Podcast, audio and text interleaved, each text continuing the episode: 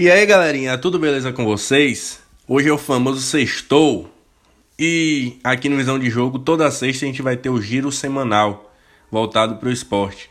Como ainda não temos muitos esportes em ação, né, ainda por causa da pandemia, muito pouco, então hoje vai ser um pouquinho mais tranquilo, poucas informações. A primeira informação do dia é a volta da NBA, foi votada hoje e eles aprovaram, né, os conselheiros, os donos das franquias, das franquias. É, vai ser em Orlando, Flórida. Apenas 22 times dos 30 que participam da NBA vão jogar. São aqueles que já estão classificados ou têm chance de classificação para os playoffs. Cada time vai jogar no máximo 8 partidas, podendo alguns jogar algumas a mais caso haja empate pela última vaga de cada conferência, leste e oeste, e os playoffs serão disputados na Disney, sem público, somente os jogadores farão novamente testes para a Covid, além dos jogadores da comissão técnica, e todos viajarão para Orlando e, ficar, e vão ficar lá né, instalados para disputar ainda os jogos restantes, até o fim da competição. Tivemos também essa semana a volta do Campeonato Português.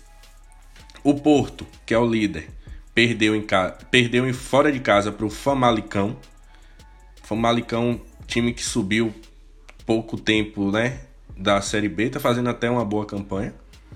E o Porto, com a derrota, corria risco de perder a liderança do campeonato para o Benfica, que jogaria em casa no outro dia. O que é que o Benfica fez? Empatou com o Tondela, 0 a 0 E o outro time grande de Portugal, o Sporting de Portugal, empatou em casa, fora de casa, com vitória de Guimarães em 2 a 2 a tabela atualizada do campeonato ficou: Porto líder 60 pontos, Benfica vice-líder 60 pontos também, e é uma curiosidade, porque Porto e Benfica estão empatados em número de pontos, número de vitórias, empates e derrotas, e o Benfica tem mais saldo de gols que o Porto, 38 contra 33 do Porto. Porém, como o primeiro critério é o confronto direto, o Porto tem vitória em cima do Benfica, então o Porto é o líder. Em terceiro, bem lá longe, vem o Braga com 46 pontos, 14 atrás, para depois somente vir o Sport.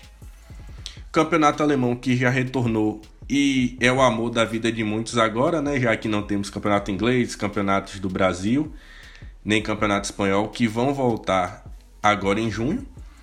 O Bayern sobra na liderança, seguido do Borussia Dortmund. E teremos rodada novamente esse final de semana. Então se liguem aí para assistir né, o futebol que tem nesse, nessa, nessa quarentena, que é o Campeonato Alemão, um futebol de excelente qualidade, diga-se de passagem, para que a gente possa se distrair, né?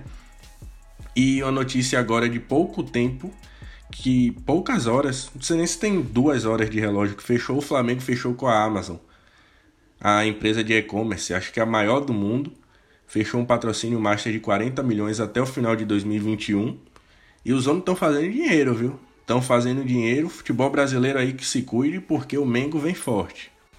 E agora chegou a hora do quadro mais amado da galáxia vizinhança.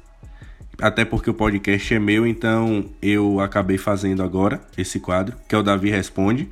E o que é que consiste esse Davi Responde? Lá no Instagram do Visão de Jogo, que é visão underline de jogo, eu deixei uma caixinha de sugestões de temas. E acabou que várias pessoas colocaram perguntas nas sugestões e eu resolvi fazer esse quadro respondendo essas perguntas aleatórias, não necessariamente só de esporte, né?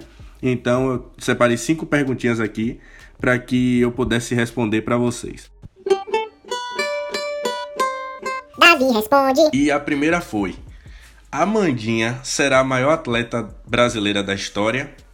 Para quem não sabe, a Amandinha é jogadora de futsal. Ganhou N vezes o prêmio de melhor jogadora do mundo. Ela domina as quadras do futebol mundial e ela joga no futebol brasileiro. Ela não foi para fora, por mais que tenha várias propostas direto, porque ela falou que quer ajudar na evolução do futebol feminino em geral, não só do futsal. Então ela quer ficar no Brasil para que o futebol, o futsal feminino seja mais conhecido por isso ela não saiu. E além disso, tem um filme dela, um documentáriozinho, na verdade, na Globo Play, de 30 minutos, se eu não me engano, sobre a história de vida dela e o que ela faz nas quadras, né? E a pergunta é boa: se ela será a maior atleta da história. Não sei, porque assim, como ela ainda está fazendo a carreira dela e, querendo ou não, futsal não é tão disseminado aqui no Brasil, nem o futsal masculino, infelizmente, quem dirá o feminino, ainda. Por mais que o futebol feminino esteja crescendo bastante aqui nos últimos anos, né? Tivemos até a questão da Copa do Mundo Feminina, a última que foi transmitida para a Globo, então a gente já tem um crescimento do futebol feminino em geral. Mas falar, não sei, não sei ao certo, porque a gente, quando fala de atleta, engloba todos os esportes. Então a gente tem Marta, tem Janete do basquete. Possa ser que sim, possa ser que não. Segunda sugestão lá foi o curling. Meu amigo, curling. Curling eu sei que tem nos jogos né, de inverno, as Olimpíadas de Inverno, que você joga um disco lá no gelo. Não faço ideia do curling. Palmeiras não tem mundial. Isso é um negócio que me persegue. Palmeiras tem mundial, vocês não estão preparados para essa conversa e teremos uma, uma quarta de polêmica com esse tema. Vai ser show de bola. É, as merdas que Drew Brees falou. Esse cara é um jogador de futebol americano. E ele falou merda esses dias aí em relação aos protestos que estão rolando, rolando nos Estados Unidos, né? Em relação à morte do segurança. Ele falou bosta porque quis.